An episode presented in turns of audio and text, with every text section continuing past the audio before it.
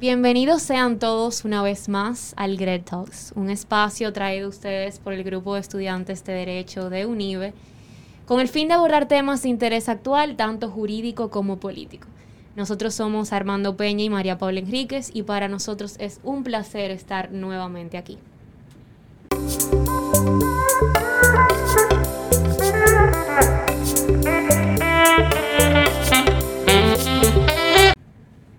Un derecho no es algo que alguien te da, es algo que nadie te puede quitar.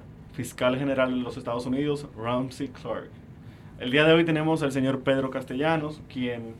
Bueno, sí, daré una, breve semblanza de él. El licenciado Pedro Castellanos, egresado de UNIBE en el 2016 y especializado en Derecho Constitucional y Procesal Constitucional de la Pontificia Universidad Católica Madre y Maestra. Laboró en el Tribunal Superior Electoral, primero como abogado ayudante de despacho y luego como director de asuntos contenciosos. Actualmente labora en la firma de abogados Jorge Prats. Licenciado, un placer, gracias por estar aquí con nosotros. A ustedes por la invitación.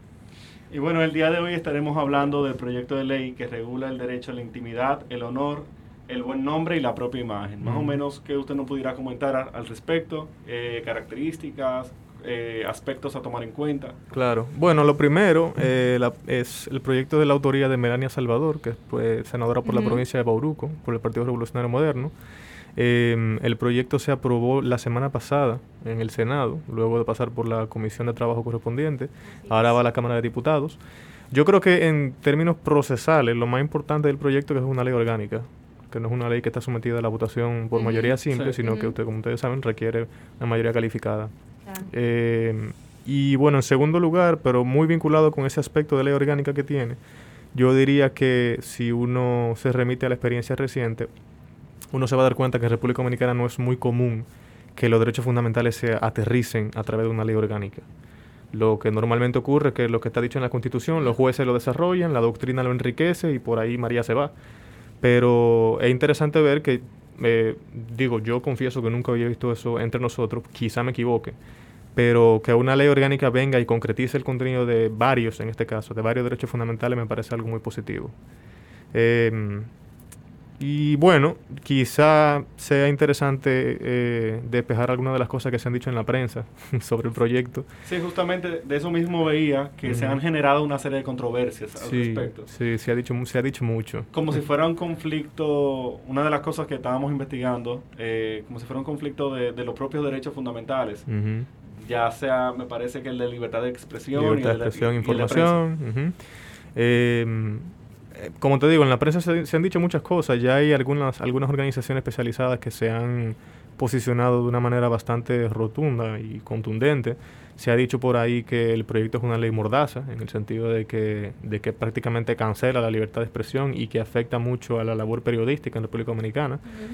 Yo no lo niego, pero no me parece que sea una ley de censura, ni mucho menos. Eh, yo, quiero, yo creo que eso es saltarse dos o tres escalones en lo que realmente propone el proyecto. Eh, pero eh, yo creo que esa preocupación realmente reproduce una deficiencia real del proyecto y que es algo que quizá en, un momento lo podemos hablar con, más detenimiento, que es que eh, regula derechos que están muy vinculados con la libertad de expresión y, el libre acceso a la información pero no dice nada sobre la libertad de expresión y el, libre acceso a la información, a pesar de que en los considerando el proyecto, en la parte emotiva del proyecto, sí se refiere a la ley 200-04 de libre acceso a la información pública, se menciona, si no me equivoco, la ley de protección de datos personales, la 132-13, eh, se menciona la ley 6132 de em, eh, libre difusión del pensamiento, que es la ley que a día de hoy todavía tipifica la difamación y la injuria, por ejemplo, una ley que se, se, aplica mucho en, el día a día. Entonces, como te digo, yo, yo, pienso que por ahí se pueden comenzar a entender algunas de las preocupaciones que se han eh, manifestado en los medios de comunicación, pero también pienso que se ha exagerado un poco con el, con el contenido del proyecto. Entonces, básicamente la ley tiene como objetivo eh, delimitar y, y, proteger lo que es el derecho a la intimidad, el honor, el buen nombre y la propia imagen de, de todas las, bueno, diríamos que intromisiones consideradas ilegítimas por la ley. ¿Cuáles vinieran siendo entonces esas eh, penalidades que, establece, que se establece en ese, en ese proyecto? El proyecto prevé em, tres vías para sancionar el incumplimiento de la ley. La vía civil, la vía penal y la vía constitucional. La vía constitucional, evidentemente, la acción de amparo y, bueno, y el recurso de revisión cuando intervenga una sentencia favorable o desfavorable a cualquiera de las partes. Eh, en la vía civil, si no me equivoco, el proyecto prevé un plazo de prescripción de dos años para el ejercicio de la, de la acción por la vía común. Em, es una, por la vía civil, como ustedes saben, lo que se persigue básicamente es resarcir el, daño eh, económico que, se haya, que se haya producido como efecto de, la, de cualquier información falsa o expresión injuriosa o lo que fuere. Y la vía penal, que el proyecto sí se encarga de especificar que se rige por las reglas que aplican a la acción penal privada. O sea, que no es una acción pública, es una acción privada que depende como tal de la presencia del, del, del agraviado, del, del, querellante, y que en esa medida entonces está, eh, conlleva una serie de, de, sanciones, de, de penas, que, que, no necesariamente son las que uno normalmente ve eh, que si 10 años, que si tal. Ustedes conocen ya esa escala, no, no voy a entrar mucho en detalle en esa parte. Pero em, en ese sentido el proyecto no aporta nada nuevo, en el, en, porque lo único que viene a hacer es básicamente reiterar lo que ya prevé la ley 6132 sobre expresión y difusión del pensamiento. Eh, rescata las, los tipos penales de, difamación e injuria, los incluye como, como tipos a través de los cuales se puede eh, perseguir la infracción a la ley o al proyecto, que todavía no es ley.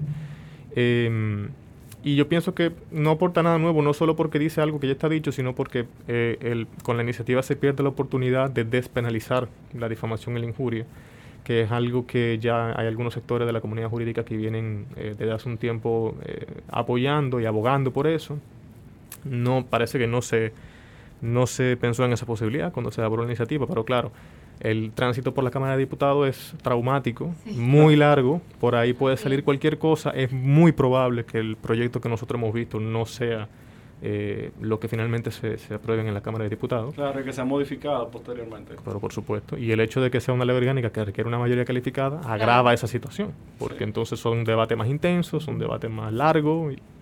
Sí, yo veía que también le di una chequeada al proyecto y hablaba de, medidas complementarias que, planteaba.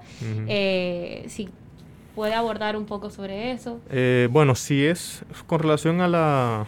porque el proyecto lo hace de manera muy deficiente, diría yo. Que hablaba de la publicación de una disculpa.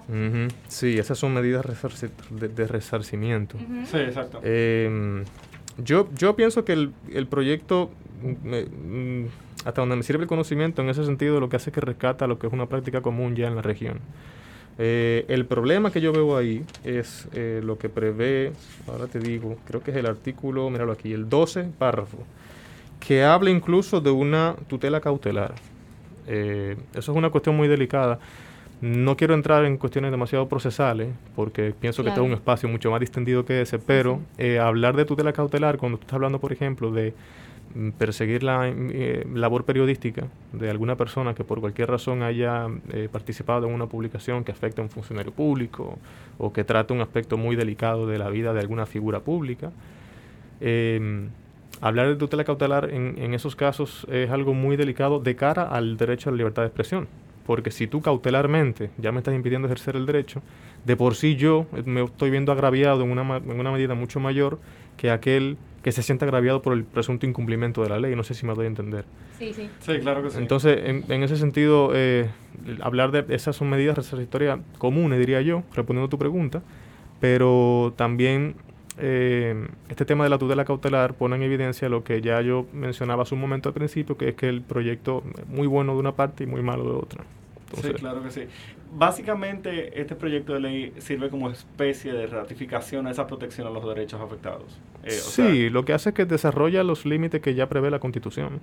Eh, por ejemplo, en lo considerando de la ley se menciona, creo que dos o tres veces el artículo 44, que es el, la disposición constitucional que consagra todos estos derechos. Eh, entonces, lo que el proyecto hace es desgranar y darle cuerpo a esos límites, pero que ya estaban en la Constitución y que se hacen valer ante los tribunales, como ustedes saben, no hay necesidad de que el legislador intervenga, pero sí es interesante que lo haga.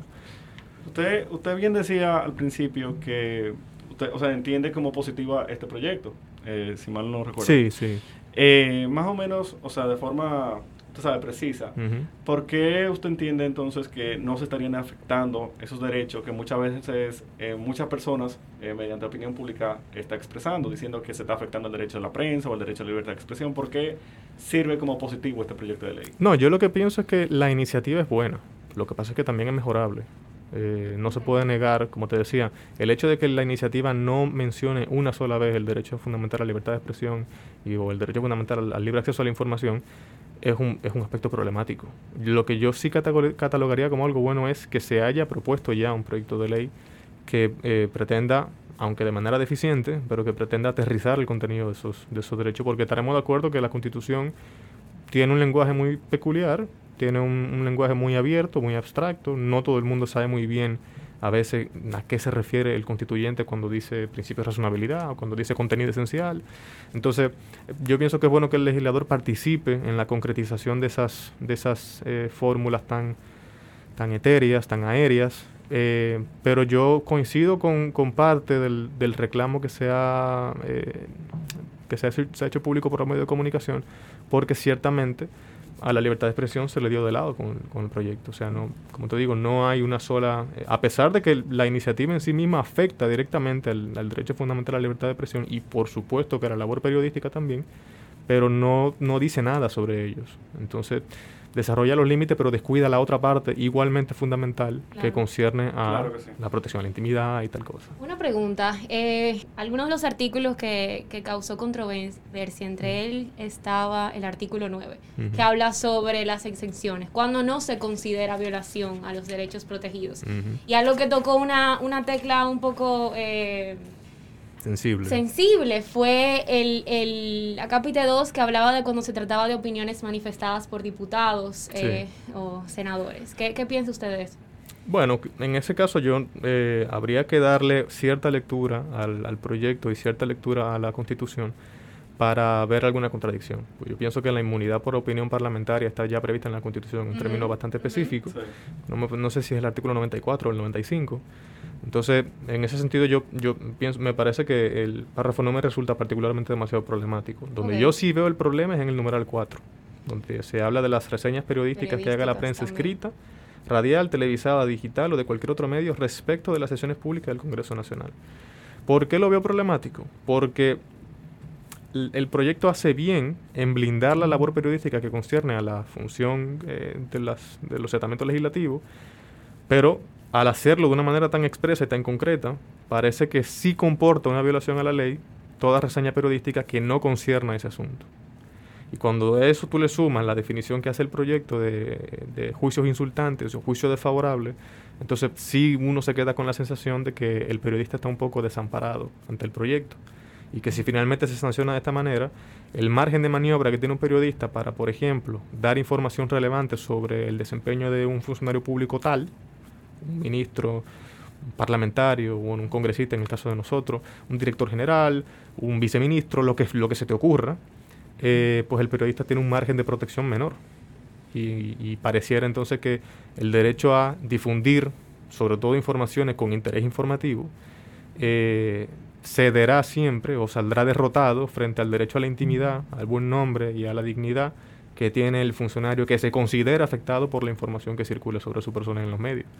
Yo pienso que es ahí que está el, el gran inconveniente. O sea que definitivamente hay un, tra un trato distintivo entre, entre todas. A peor, claro, a peor. Eh, porque no me parece que haya sido la intención de la iniciativa, pero sí pienso que es producto de cómo se redactó. Eh, y por eso yo pienso que el proyecto no es malo, es mejorable, muy mejorable, muy mejorable, pero no es malo, ni mucho menos. Y tampoco, reitero, no pienso que equivalga a una ley de censura. Se han visto leyes de censura en otros países eh, y no creo que esto sea un ejemplo de, de censura, sí, ni sí, mordaza, claro. ni mucho menos, no, no me parece. Algo que me llamó la atención era cuando leía eh, unas declaraciones que hizo el coordinador general de participación ciudadana, uh -huh. que hablaba de que él estaba seguro de que si se aprobaba ese proyecto de ley, el Tribunal Constitucional lo rechazaría. ¿Por qué? Él decía que porque en la ley de partidos políticos se trató de establecer penalidades para los medios de comunicación y redes sociales que hacían o hicieron comentarios negativos uh -huh. y los dirigentes y también a los dirigentes políticos de la campaña y fue declarado ilegal por, por parte del tribunal. Sí, hubo una sentencia, la sentencia 92-2019, eh, que fue una acción directa que impulsó la fundación... Eh, ahora no me acuerdo, pero creo que fue una, que creo que tuvo una participación activa ahí el profesor Nancy Rodríguez, que siempre eh, se, se, se, inmiscuye de lleno con, con, todos los asuntos que tienen que ver con libertad de expresión y tal. Eh, esa sentencia lo que hizo fue que declaró la inconstitucionalidad de una disposición, si no me equivoco, de la ley de régimen electoral que preveía eh, como campaña prohibida la difusión por de, de mensajes por radios, redes sociales y medios de comunicación que fueran negativas a la campaña eh, de un candidato dentro del partido. El problema con aquella disposición de la ley, si no me falla la memoria, era que no dejaba muy claro qué, se consideraba como información negativa. Y por ahí entonces se podía considerar cualquier cosa información negativa, exactamente. Algo similar, como ustedes se, podrán ya inferir de lo que yo acabo de decir, es lo que ocurre con esto. Por ejemplo, em, ya en la parte final de la ley, cuando ya eh, la parte de las exenciones, la parte procesal, que ahí no, no creo que valga la pena mucho entrar de lleno, pero por ejemplo, el artículo 23 habla de emisión de juicios insultantes, pero la definición que da no deja muy claro cuándo no el juicio es insultante. Y lo mismo ocurre con los juicios desfavorables, que lo, parece que lo circunscribe en una primera parte a todo lo que tiene que ver con crítica literaria y artística, pero termina hablando de el concepto desfavorable cuando sea manifestado en ejercicio a ver, eh, ejerciendo un derecho siempre que el modo de proceder o la falta de reserva, cuando debió haberla, no demuestre un propósito ofensivo. ¿Qué se considera por propósito ofensivo? Claro, muy ambiguo también. Hay una definición sumamente ambiguo. Hay otra definición que se quedó fuera, por ejemplo, interés informativo. Cuando una información tiene o no tiene interés informativo. Porque a mí, por ejemplo, me puede valer 2 por 3 que el presidente prefiere el refresco rojo y no la Coca-Cola. Pero otra cosa, o, otra cosa eh, necesariamente eh, diferente sería si el presidente, por ejemplo, em, no sé, eh, dispone que los fondos destinados a cierta institución pública se utilicen para un fin distinto al de la ley que lo crea, por ejemplo, una cosa así bastante grave. O sin ánimo de ser... Tiene, tiene una naturaleza verdaderamente informativa. Eh, en ese caso sí, claro. El, lo que pasa es, y ahí la jurisprudencia del Tribunal eh, Constitucional Español es muy útil, porque el Tribunal Constitucional dejó claro que la labor informativa no es blanco o negro, hay muchos grises. Eh, por ejemplo, yo puedo estar informando y en paralelo hacer un juicio de valor sobre la información que yo mismo, periodista, te estoy proveyendo a ti público. Entonces, lo verdaderamente complicado es trazar la línea que separa el juicio de valor, la mera opinión, yo opino que el presidente lo está haciendo mal, a la información que sustenta una afirmación. Lo segundo, evidentemente, tiene interés informativo. Pero lo otro no es que por no tener interés, informativo no deba ser igualmente protegido. El juicio de valor que tú tengas sobre la, lo, cómo se haya conducido la Junta Central Electoral está amparado por tu libertad de expresión, que incluye la difusión del pensamiento. Es decir, que tú te puedas sentar en tu casa, escribir un artículo, publicarlo en acento y decir yo no estoy de acuerdo con la gestión que está haciendo la Junta Central Electoral por tal y tal y tal. Pero eso es una opinión. Ahora, si eso afecta o no afecta la intimidad o, el buen nombre o la honra de un funcionario público, eso es una discusión que se puede tener válidamente y llegaremos a conclusiones diferentes según qué concepción tú tengas del derecho y cuál tenga yo. lo, lo fundamental es, primero, entender que el funcionario y la figura pública, que son dos figuras que el proyecto hace bien en distinguir, porque un funcionario es alguien que está revestido de una función pública como tal, pero la figura pública puede no ser un funcionario e igualmente tener un papel importante en la opinión pública, en la conducción de la vida de la nación, en sentido general. Eh, esas personas tienen un margen de protección menor, porque su propia exposición y la relevancia de la función que ostentan implica que yo, ciudadano de a pie, debería tener la posibilidad de criticar con mayor eh, fiereza lo que tú hagas como funcionario. Y eso es algo que la jurisprudencia de la Corte Interamericana también ha eh, dejado por sentado de hace ya varios años. Eso yo no estoy diciendo nada, nuevo en ese sentido. Pero lo, lo, importante al final es eso, que la ley se deja fuera muchas cosas que bien podrían servir para aterrizar eh, muchos conceptos que son importantes para el ejercicio de la función periodística. Y vamos, vamos, vamos a hablar claro.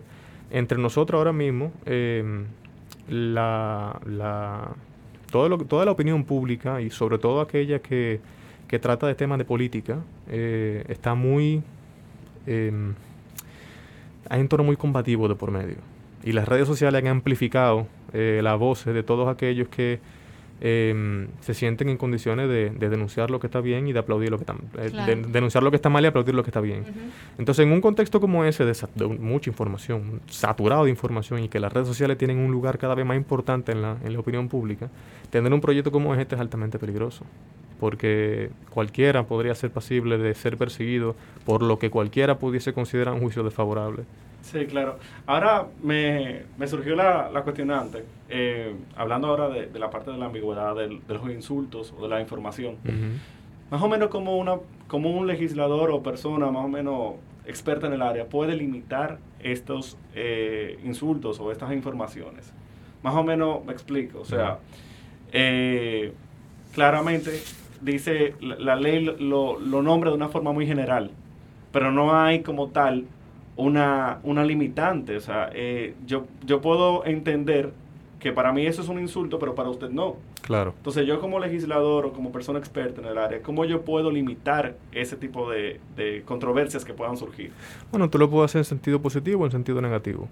Y la ley en el, el proyecto eh, lo hace en distintas ocasiones. Por ejemplo, en el artículo 9 que tú mencionabas, lo hace por exclusión. Dice, los siguientes supuestos no se consideran violación a la ley yo pienso que es un buen ejercicio em, eh, de, digamos, de creatividad legislativa el decir, mira, por ejemplo, vamos a hablar con ejemplo. El artículo 15 del proyecto, o 15 o el 19, ahora no me, no recuerdo, em, pretende definir lo que es intromisión ilegítima. O sea, intromisión ilegítima en la intimidad, en el buen nombre, en la imagen y tal. Pero cuando define intromisión ilegítima, lo que hace, lo que dice es que la intromisión se perseguirá de conformidad con la vía procesal que están en el, o sea, no, está diciendo nada. Sí, es el artículo 17. 17, gracias. No define intromisión ilegítima. O sea, Simplemente cuando lo nombra. No, no, que ni, lo exactamente, da un título, pero no define intromisión ilegítima. Ahí esa es un, todavía es una buena oportunidad para que los legisladores se sienten y digan, ok, esto no es intromisión ilegítima. Y hacer un catálogo que en ningún caso puede ser limitativo, que tiene que ser en todo caso enunciativo y que inevitablemente los jueces lo van a complementar con la jurisprudencia.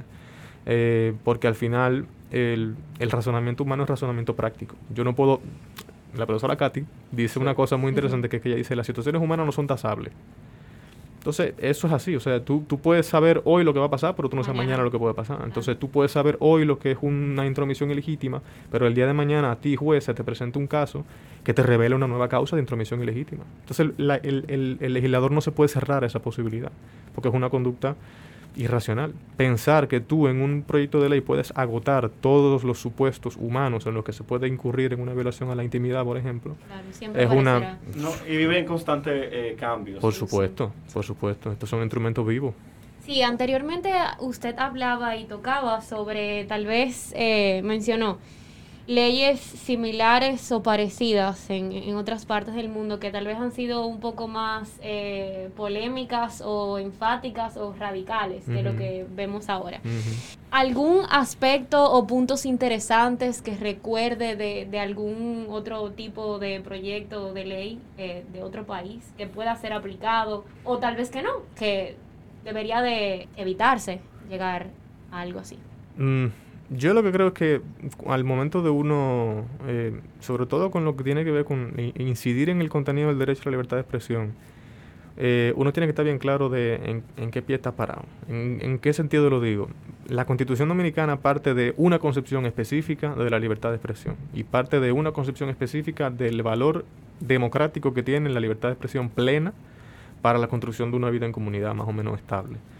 Eh, ¿Por qué eso es importante? Porque ha demostrado que según qué concepción tú tienes sobre la libertad de expresión y su valor instrumental para la democracia, entonces tú vas a tener un sistema muy diferente al que tú tuvieras si tu, concepción de raíz fuera distinta. Por ejemplo, Estados Unidos y España son dos modelos radicalmente diferentes.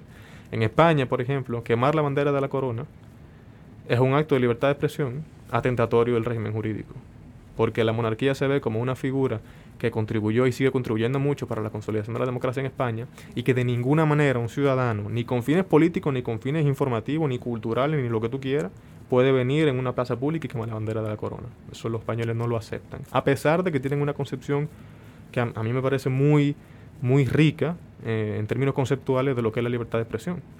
Pero en Estados Unidos, por ejemplo, pasa totalmente diferente. Y, por ejemplo, el, esto tan desagradable que pasó en el Capitolio en enero del año pasado, puede ser un buen banco de pruebas O sea, ¿alguna de las acciones que llevaron a cabo esos sujetos puede estar amparada por la libertad de expresión? De que tú vayas al Capitolio y te expreses libremente de que esas elecciones son un fraude y que tú entiendes que la mejor opción política es Donald Trump. O sea, en Estados Unidos, eso yo no sé si finalmente se concebirá así para ese caso en concreto, pero el solo hecho de que el debate se haya abierto te revela a ti que la comunidad política y jurídica en Estados Unidos tiene una concepción de la libertad de expresión muy diferente a la que tienen los españoles. Entonces, por eso digo, la raíz de todo está en de qué manera está consagrado ese particular derecho en tu constitución. Y a partir de ahí entonces tú puedes más o menos comenzar a pensar en, en los instrumentos normativos que accesoriamente trabajarán y desarrollarán ese derecho. No, claramente. De lo contrario, no, no, dale. No, claramente porque incluso, o sea, como bien usted dice, cada nación se maneja de manera distinta. Hmm. O sea, cada forma, cada... Es lo que veníamos diciendo más o menos ahorita, o sea, no, hmm. es, no es lo mismo, pero bien parecido. O sea, lo que para un país está bien, no es lo mismo que para otro país. Lo que sirve en un sitio, exactamente. Incluso, o sea, si me lo recuerdo, aquello que pasó en Estados Unidos se fue de control. Totalmente. Totalmente, entraron a las oficinas de los de los de los congresistas, se robaron cartas, se robaron documentos, se robaron material de oficina, o sea, eso fue una cosa que yo, que yo no sé qué pasaría si pasara aquí. Esperemos que no, lo sé. dicen por ahí que las democracias funcionales se autorregeneran. Eh, yo, yo, no, yo no estoy muy claro, pero por, por, lo que tiene que ver con lo que estamos hablando hoy, lo importante es preguntarse, más allá de lo que, como te digo, más allá de cómo eventualmente o finalmente ese asunto se vaya a tratar, que no sé si han intervenido condenas ya en ese sentido, no, lo desconozco, sinceramente. Pero más allá del resultado final, cabe hacerse la pregunta de si alguno de esos actos están parados por lo que uno puede considerar razonablemente como libertad de expresión. Y cabe también preguntarse, no solamente por pura curiosidad, sino también para ir aterrizando todos esos conceptos que se oyen muy bien en la teoría, pero en la práctica son muy difíciles de, aplicar. Hay que preguntarse también en qué medida esa libertad de expresión eh, invade excesivamente o se intromete ilegítimamente, como no define el proyecto, en el espacio personal de, cada persona. Que el Tribunal Constitucional Dominicano, por ejemplo, tiene una jurisprudencia muy interesante sobre cuáles son los aspectos que forman parte de la vida íntima de la gente. Eh, su domicilio, evidentemente, pero el tribunal ha dicho hay un espacio íntimo, reservado y ajeno a todo el mundo. Poco importa el interés informativo que tú puedas tener como periodista. Hay un espacio íntimo que tú simplemente no puedes invadir. ¿Qué comen mis hijos? ¿De qué color está pinta mi casa? Mi, correspondencia. Eh, Claro, lo, que, sea. bueno, y con el debido respeto, o sea, muchas veces aquí no se respeta. Precisamente, por eso es que es tan importante que el proyecto se enriquezca con lo que tiene que ver con la libertad de expresión. No solamente para poner a los periodistas en un trono, sino también para decir, decirle también a cierto sector que no tiene una, una brújula moral demasiado clara, decirle también, mira, tu libertad de expresión está garantizada hasta aquí. Y esto tiene interés informativo, esto no. Esto es una intromisión legítima, esto no. Porque de lo contrario, si se deja así, pasará lo que termina pasando siempre, que es que las lagunas y las insuficiencias de la ley las eh, colma, las, las, las rellena la jurisprudencia, que puede ser muy variable, la doctrina, que a veces es muy arbitraria. Entonces, no hay mejor escenario que el mismo Congreso para uno comenzar a sacarle punta a esos conceptos y tener algo más o menos estable y más o menos definido. Pues Hablábamos de, de el artículo 9 sobre las excepciones, el artículo 23 cuando habla de emisión de juicios insultantes, el 24 de juicios desfavorables. Así para resumir y, para ir concluyendo, ¿cuál cree usted que son los aspectos eh, a mejorar y los aspectos más interesantes o, importantes de, del proyecto? Bueno, a mejorar em, la parte de las definiciones y la parte de los principios, que son los primeros tres o cuatro artículos eh, tienen, que, tienen que trabajarse mucho más. Por ejemplo, ahí hay un principio de equidad que no dice nada de la equidad. Y hay un principio de proporcionalidad que, que básicamente repite lo que, lo que ha dicho la jurisprudencia del Tribunal Constitucional, pero que tampoco deja muy claro que es proporcional en el contexto de la ley, que es lo que al final el legislador debe dar claro. Em, definitivamente la parte de los juicios desfavorables y los juicios insultantes, eso se tiene que aclarar. Eh, y yo pienso que hay un concepto que ya yo lo he dicho varias veces y que se ha quedado fuera del proyecto, que es interés informativo. ¿Qué es interés informativo? ¿Qué ostenta realmente interés informativo? Si el presidente se bebe el café frío o si eso no tiene usted interés informativo. Y eso hay que dejarlo muy claro por lo que mencionaba también a su momento de la, el efecto amplificador que tienen las redes sociales en la opinión pública. Porque por redes sociales se dicen muchas cosas eh, y aunque a uno le cuesta creerlo, por nuestra particular posición social, eh, hay mucha gente que se informa exclusivamente a través de redes sociales. Y eso...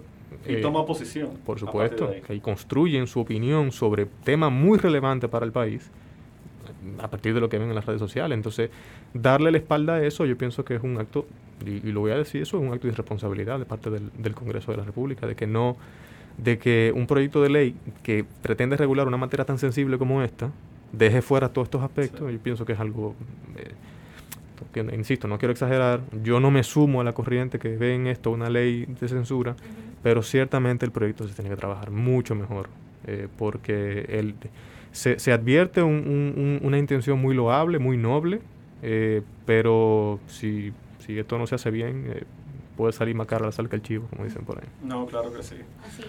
Bueno, pues básicamente, eh, ¿qué opinión usted le puede dejar al público respecto, o sea, de forma, ya se ha generado la opinión, pero de forma ya amplia y concluyente? No, yo, en función de lo que he visto en los medios de comunicación, yo invitaría a todo el mundo a que vieran el proyecto sean o no sean abogados, yo pienso que el, lenguaje del, del, proyecto, o sea, algunas cuestiones procesales no es demasiado complejo de entender. Eh, que lean el proyecto y, también que lo lean eh, a, sabienda de que esto no es una obra definitiva, de que esto todavía va a pasar por el sedazo de la Cámara de Diputados. Vienen sus cambios. Exacto, vienen cambios, se darán sugerencias, eh, se va a seguir hablando de esto, esto este tema se le va a sacar punta, yo lo veo pasando, no, no muy lejano. Eh, y nada, mi valoración del proyecto, como les digo, es, eh, es una buena iniciativa, pero se tiene que trabajar. Faltan cosas. Sí, faltan cosas, definitivamente. Bueno, pues muchísimas gracias, licenciado Castellano. No, a ustedes, ustedes, gracias. Bueno, chicos, eh, gracias por sintonizar. como dijo el licenciado, queden pendientes a, lo que pase de ahora en adelante en la Cámara y nos vemos en la próxima edición. Muchas gracias. Muchas gracias. Música